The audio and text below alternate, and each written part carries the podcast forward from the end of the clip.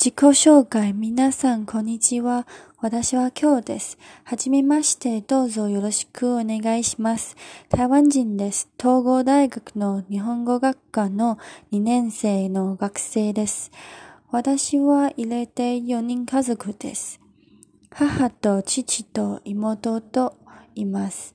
私の趣味は料理をすると歌を歌って毎日修行後で運動します。バスケットボールがとっても好きです。